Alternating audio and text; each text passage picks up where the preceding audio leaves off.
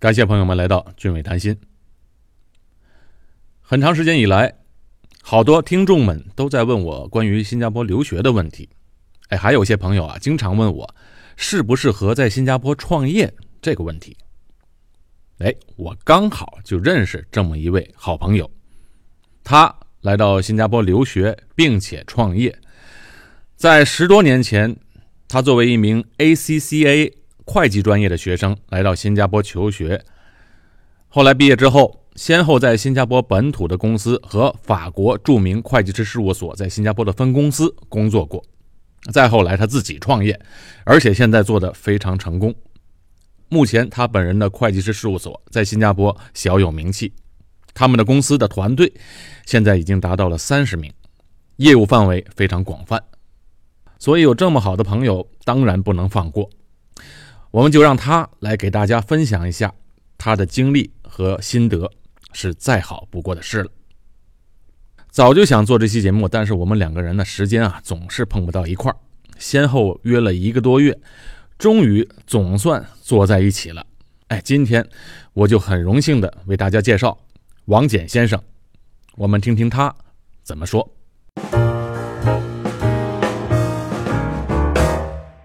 好，今天我们的节目是要给大家来讲故事啊，不过讲故事的人不是我。而是我们的嘉宾，新加坡注册会计师德众勤业有限公司的董事王简先生。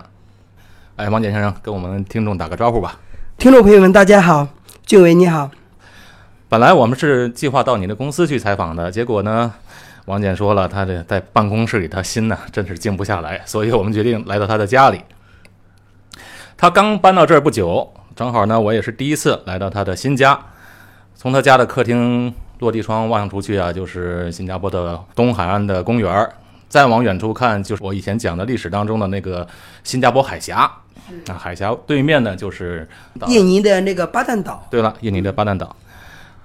王姐呢，也是一位新移民，她是我们认识有差不多十年了。嗯，十来年。十来年的，我记得是说那时候我在教会认识你的。是的。那时候你就开始创业了。那个时候我刚刚就是说结束了我五年的一个审计师的这样一份工作生涯，然后自己开始创业。王简先生他现在的公司大概是在有二十多个人。嗯，现在呃，在今年的上半年还是二十多个，那么现在我们增加到差不多三十多个人。哇，业务量不断的增长。是啊，真的是很好啊。那你目前这个公司主要做什么业务呢？呃，因为我们都是我和我的三位合伙人，我们都是注册会计师，嗯，所以我们呃，我们都是从中国过来，那么来这边读这个会计师，读一个英国的一个 ACC 这样一个会计师，那么就毕业以后就参加工作了，所以我们做的职业就是从会计师做起来，那么会计师、审计师，那么目前我们有自己的会计事务所和这个财务咨询公司，主要是给公司做账。那么从开始注册公司开始，那么以及财务的这些咨询，接下来如果公司一旦注册以后，就涉及到做账，那么做财务报表审计，还有他们的税，税务的呈报。我前两天听说你还做那个比特币的那个业务是吗？刚开始。因为最近呃，在新加坡是非常热门的一个一个新兴的一个事物，那本身在我们呃国内。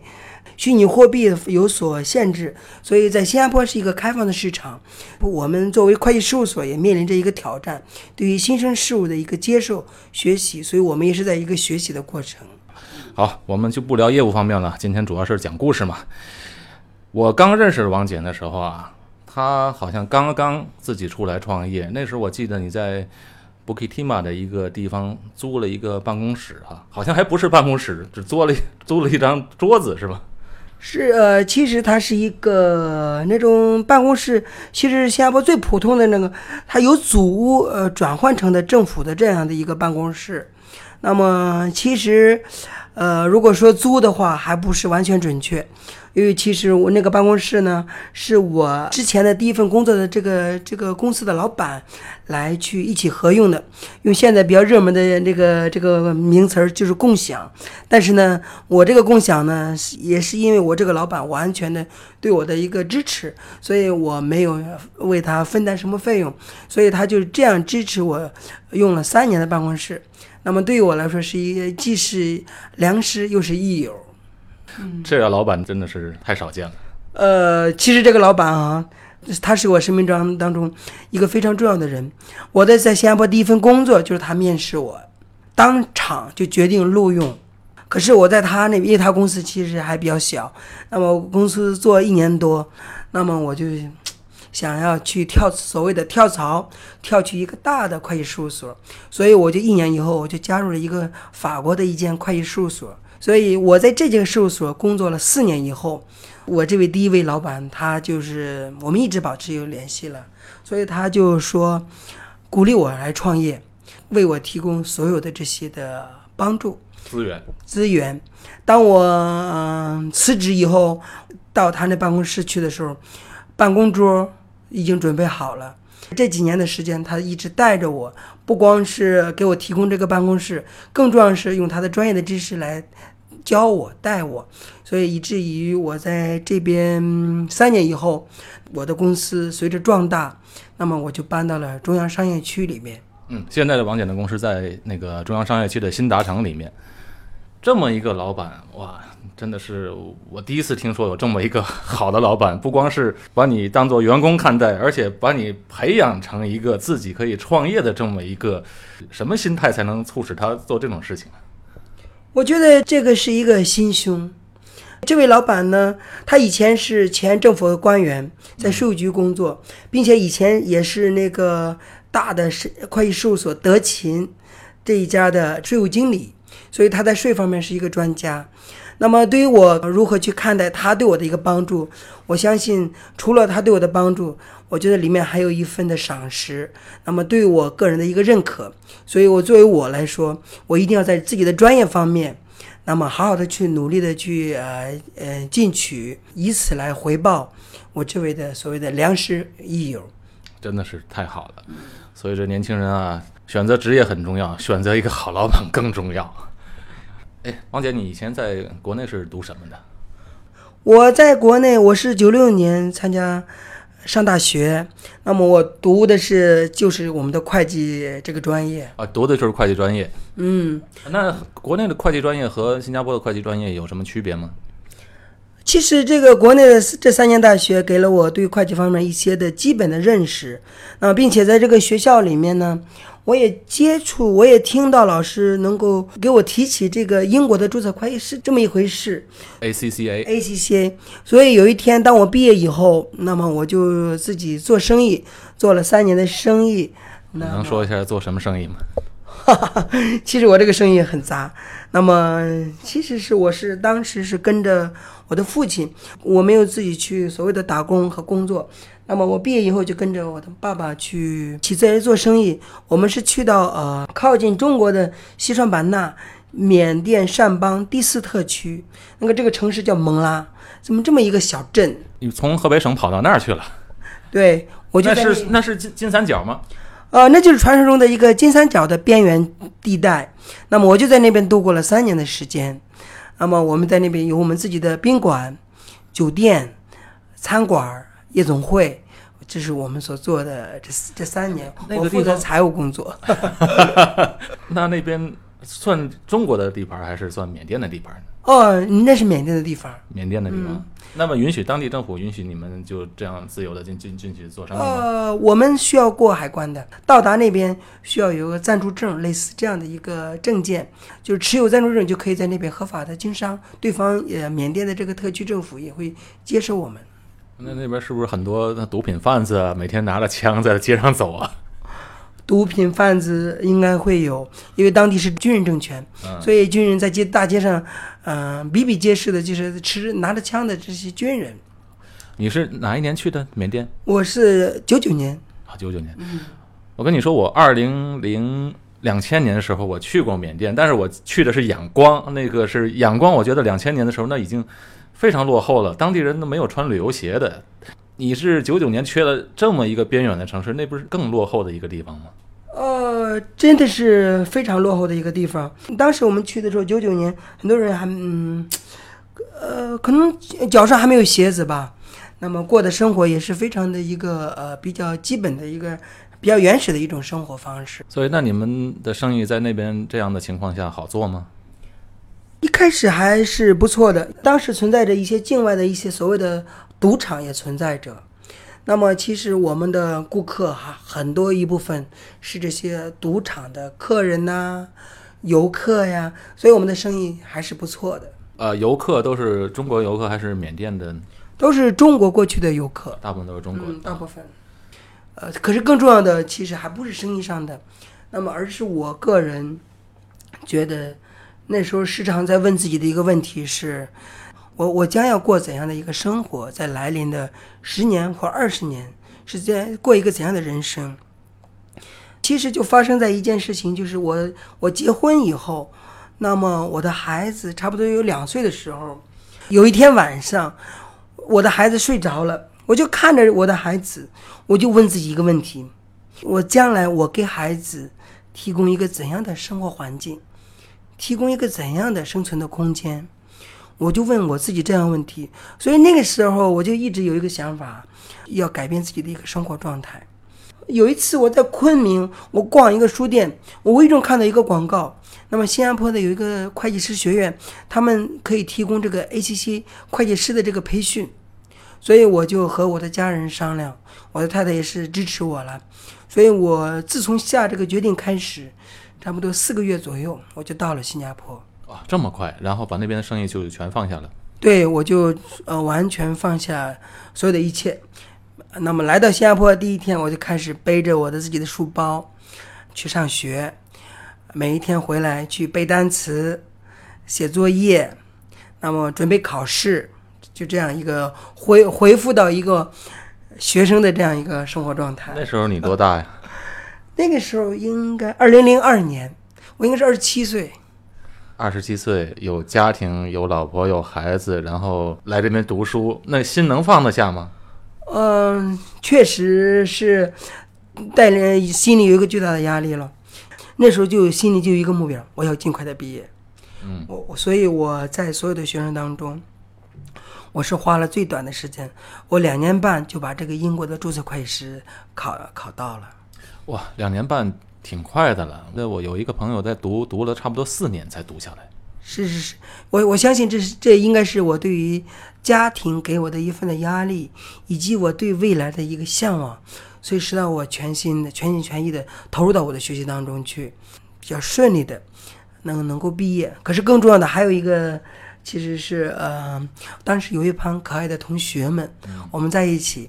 那么恰好我们也都是在教会里面的，那么我们是就是组成一个小组了。我们平时就是一起来互相啊一起学习，一起做功课。青橄榄。对了，这个青橄榄到现在我们还依然是保持一个联系了。你的青橄榄里边的成员，我大部分都认识。是这个当初有十几个人吧？嗯，现在目前经过。这个十五年以后，我们大家都已经，呃，找到工作，职业上很大的发展，结婚生子，就是说一个个能够安定下来，在新加坡。那你怎么会去教会的呢？你是在国内就呃接受主了吗？还是到了新加坡才去教会呢？呃，在国内知道一点点这个基督教、耶稣嘛，知道一些些，特别是过圣诞节，那么。我为什么去到教会呢？其实我的学校旁边就是一间教会。那么，其实我来新加坡也是带着一个各种各各种各样的心态吧。其中有一个心态是了，可能哎，教会里去学一下英文之类的，呃，接那个接触一下。那么就这样啊，就走入了这个教会。那么没想到一跨进去，这一脚进去就十五年没有出来，就是在这个教会里，我就待了十五年。我第一次认识你就是在教会认识的。我记得那时候去那个呃立北理工会的牙龙堂，在那里看你在组织那个中华团契，里边的都是中国来的那个新移民们，或者有的是在那边打工的、上学的，好多。你那时候就在那边组织这种活动，而且当时你刚创业，也都是挺困难的时候，一直在教会里还服侍，而且我觉得能够把自己全身心的放在教会里去服侍别人。这种精神，什么样的动力促使你这样做呢？我觉得是因为一个一份的爱吧。因为当去到教会里，首先我能感受到一种的爱，我能感受到那么身边的这些朋友们、弟兄姐妹们他们的一种的爱，那使得我也愿意去去拿出自己的一份这样的去爱，去去帮助我们身边的人。特别是当时我遇到好多从国国内来的学生啊。那么有的是呃客工啊、建筑工人之类的，那么也有一些是呃小学生，那么妈妈来来来陪读，陪读这样各种各样的情况，所以我们也是方方面面接触，所以我们这个所谓的这个中华团契，我们的建立起来也是为了帮助这样一批人。真的是很多去教会的人，其实最早的一种想法就是去教会寻求帮助。就好像我刚受洗的时候，那时候在美国，觉得呃很孤单，都看不到什么华人在那个小城市，就就自然而然就去找教会、找组织嘛。是是是。一开始我们的第一步都是这样经过的。是是，这就是因为我们的一个内心的一个需要。是，确实是。那么你开始读书的时候，那时候有没有经济方面的压力呢？哦，那时候的话，因为因为那时候，呃，我我在我在我看来是整个我的家庭当中是经济情况最不好的一个阶段，因为我们在缅甸的生意不好，所以我其实是呃也没有说很多钱，呃，那么能够能够带来新加坡来供我去读书，那么只能平时就像每一个海外的留学生一样，我们也是去呃想办法找机会去打工。那么可能去一些餐馆里去做一些杂工，就也是这样去呃做了一段时间熬过来了。啊，边读书边打工。是是。哎呦，这个呃，当时压力、心理压力和那个各方面的压力都挺大的啊。是是，因为感觉着呃自己的肩膀上背着太多责任，所以一一定要是我们想尽一切办法，不管是尽自己的全力，呃把这个 A C C 给它考下来。当时是目的是想考下来，然后在新加坡找工作呢，还是就想读完书回去呢？当初一份很单纯的就是说，就希望如果能够毕业以后在这边有份工作，积累一些呃在国外的一些工作经验，那么呢以后或许有机会再回国，我觉得是或或许是一条不错的选择。嗯，所以我就是也非常顺利。毕业以后马上就找他工作了，就遇到你这个贵人了，第一个老板。提到的这个贵人，我就参加面试，啊马上就投入工作，那并且在这个公司里我也拿到这个新加坡的那个呃永久居民，就申请到永久居民了，在这里边。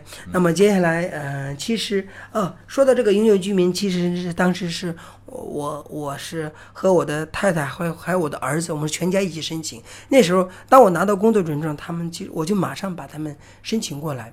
所以第一时间他们就到了新加坡，那是是 EP 是吗？EP，嗯，工作准证 （Employment Pass），嗯，所以他们在二零零五年底就到了新加坡，因为这是我这两年办的，呃，一个愿望，并且是这是给我太太和儿子的一个承诺，因为当我。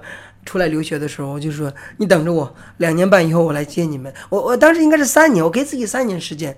我说，但是没想到我是两年半，提前提前完成任务了，提前完成任务。然后到这边又完成另外一个大任务，就是有了老二，第二个两个两个都是儿子，两个那个是二零一一年出生，所以这两个儿子相差十一岁。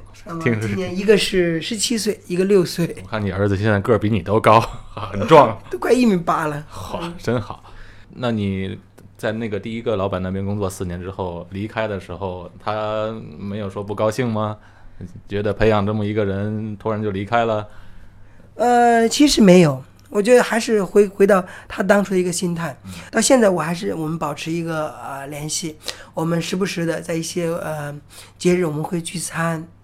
那么我会，呃，差不多一个月以前吧，我我有邀请我我这位老板，其实我没我现在没有称称，我从来没有称称呼他老板，我直接叫他的名字的。嗯，所以我但是我跟我的那些同事们分享，我说这是我的师傅，所以我通常跟别人提起他来，我会称他为我的师傅和师母，对这样的一个称呼，因为我觉得这是我发自内心的。当时创业的时候，刚刚起步的时候，那时候业务量怎么样呢？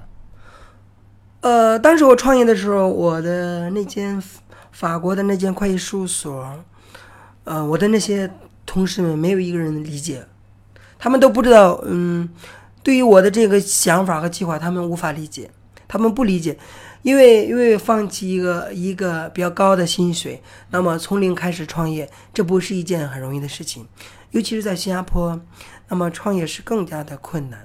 是新加坡很不容易，所以呃，这里边我要特别分享的是，那么在我生命当中，其实还有另外一位帮给我很大帮助的，也就是我教会的牧师。其实我我的这个所谓的师傅啊、呃给我提供了我的办公室、办公桌，但是但是但是我还因为我的办公的设备还没有啊，所以我我至少我需要一部电脑。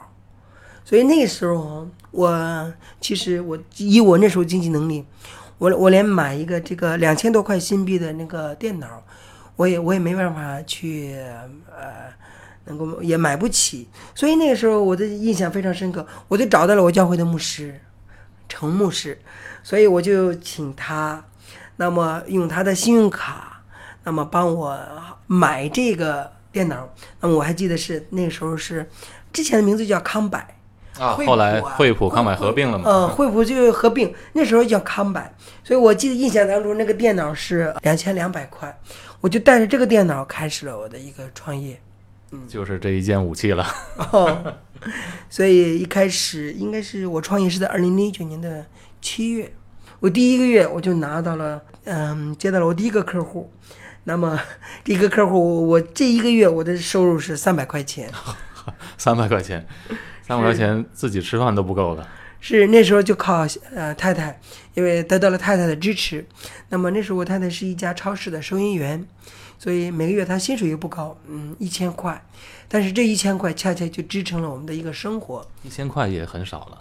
对，嗯，其实呃，但是那时候的生活就是比较艰苦了。你真的是得到好有好师傅、好牧师和好太太的帮助啊！是是，呃，度过了这个二零零九年这半年。哦，二零零九年还是一个很重要的日子，就是那个年经济危机嘛。啊，对，你看你选择这个创业的时机，在一个不对的时机开始创业。也可能是对的。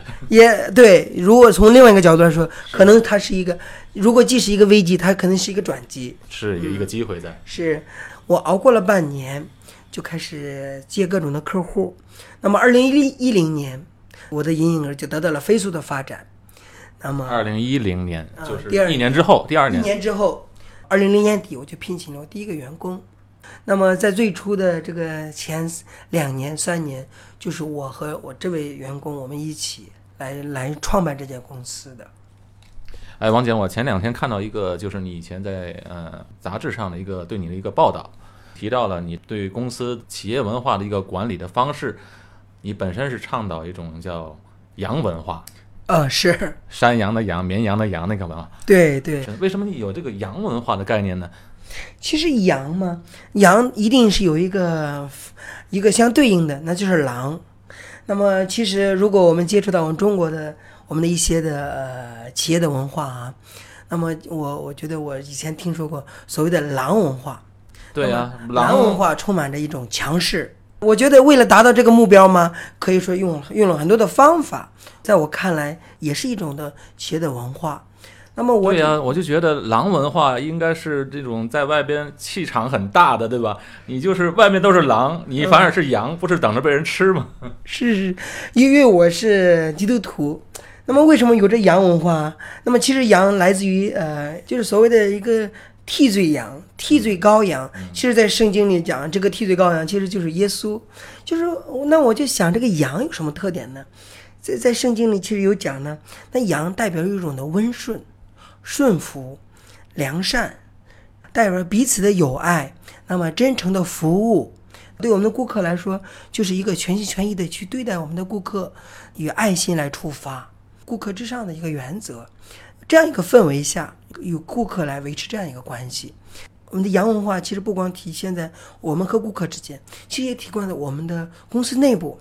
那么公司的呃同事们之间也充满着一种的以以洋文化为带领的，就是彼此的友善，彼此的呃互相的协助这样的一个氛围。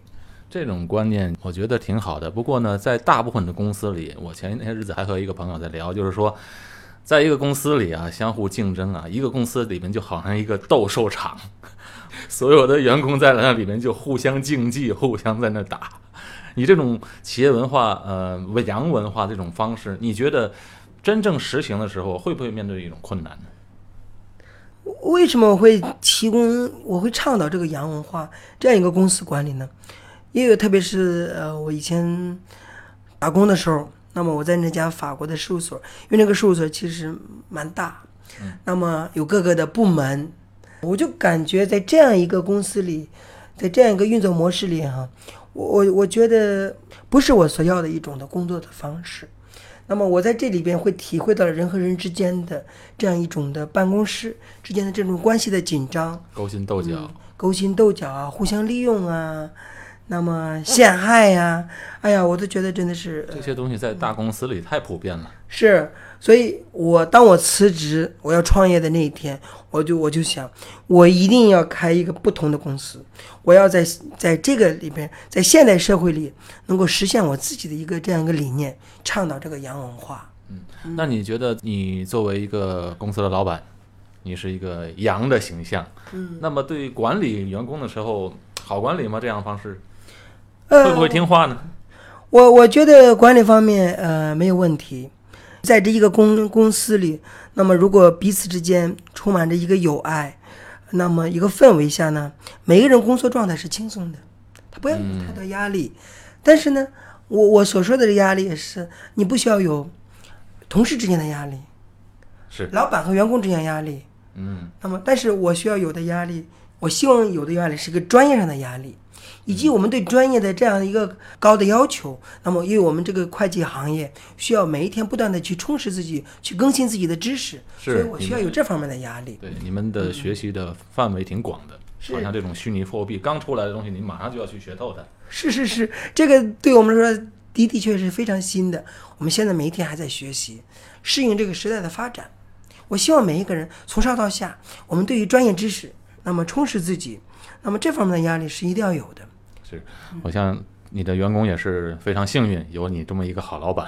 嗯，我的公司里其实我的员工的这个的辞职的率是非常低的一个状态，都不愿意走，除了一两个回国吧。是吧？嗯。OK，呃呃，王简先生的公司呢，他现在呢主办了一个新加坡中小企业第一届的交流峰会，是在二零一八年的二月举行，是吗？二月十号，对，呃，这个概念我挺新鲜的，为什么要举办这样一个中小企业的这种交流峰会呢？因为我们做我们会计师的事务所这个角度来说，那么充满着各种行业的客客户，那么呃无论是新加坡本地的、国外的、欧美的这些顾客，我们都有。在我们这边，我们希望是建立起这样一个平台，大家在中小企业，那么在这个平台里，大家彼此来进行沟通，进行信息的共享。而而在这次的活动当中，我们也会对我们目前的客户个回馈，以这个平台来回馈大家，让大家在这个平台里面，每个人每一个公司达到一个资源共享。我也是很荣幸受到你的邀请，到时候一定会参加你这个盛会，也预祝你们的公司在明年取得更大的一个增长。谢谢，欢迎你们参加。是，那么最后有一点我还需要问一下，就是说很多学生嘛，现在都对这个 ACCA 的专业很感兴趣。作为一个会计专业，我觉得在新加坡是最容易就业的一个专业，你觉得呢？是是，当初我们二零零二年来到新加坡的时候，呃，那个时候的 HCA 会更加热门。那时候我们毕业以后找工作都嗯比较容易。那么那时候有在新加坡有三所这个 HCC 的培训学校，那么现在更多。嗯，那么这个学生呢也现在也更多。那么同样，因为随着时代的发展，对于会计的要求也是比较高。但是不管怎么着，新加坡，呃，大家也都知道，新加坡是世界上著名的，我们呃一个金融中心。那么具体到会计的话，如果单纯的是找一份工作，不不是很困难的。ACC 这个职业在新加坡还算是相当呃受认可的。但是有的学生跟我表示，就是说读这门专业很累、很难，而且很枯燥。呃，这种兴趣怎么培养呢？这个兴趣，我我觉得一开始的时候是是看我们的每个人的背景不一样。开始读 ACC 很多是高中毕业就开始来读了。如果从这个兴趣角度出发的话，其实是可以在读书的时候呢，如果大家有机会呢，参加一些公司的实习，嗯，接触一下那现实的这个财务是怎样的一个运作状态，这就比较好。比如我们公司，我们公司就提供这些实习的机会，让他们在这个公司里，那么来熟悉公司的这个运作，这份工作究竟做一个会计，做一个财务是怎样去做的，他们，我相我相信他们也是收获很多。明白。这个未来来讲，你觉得在新加坡这个会计师这个职业发展前景怎么样呢？在我看来，新加坡也在转型。呃大家众所周知，新加坡其实在历史上，那么由来于因为马六甲海峡的原因，那么它是一个陆路的一个中转站。那么我们很多的货物必须要经过新加坡，水路水路的中转站，而且新加坡的机场啊、嗯，闻名于世界，那么是世界上数一数二的机场。这些一个是水路，一个是一个是空空中的交通。但是在我看来，新加坡它更重要的其实是一个金融的枢纽。是金融的中心。这这样一个中心，呃，新加坡政府也呃也非常的大力发展，所以毫无疑问，财务、财会和专业的起到一个非常重要的一个作用。因为现在新加坡慢慢转型的过程中呢，也是对移民的门槛儿也越来越高，对这个技术移民的要求也越来越高。一些低技术含量的一些职业呢，今后可能移民啊或者留在这里机会很小。假如说我的一个朋友的孩子想读会计，那么现现在开始读，读到三四年后毕业找工作，啊、这个过程中到时候移民呃留在新加坡，这个机会还有吗？新加坡这样一个国家是敞开胸怀，呃，来欢迎这个各国的人才。只要我们能够真真正的能够在这个我们学习的时候能够学到真正的知识，毫无疑问，新加坡是欢迎的。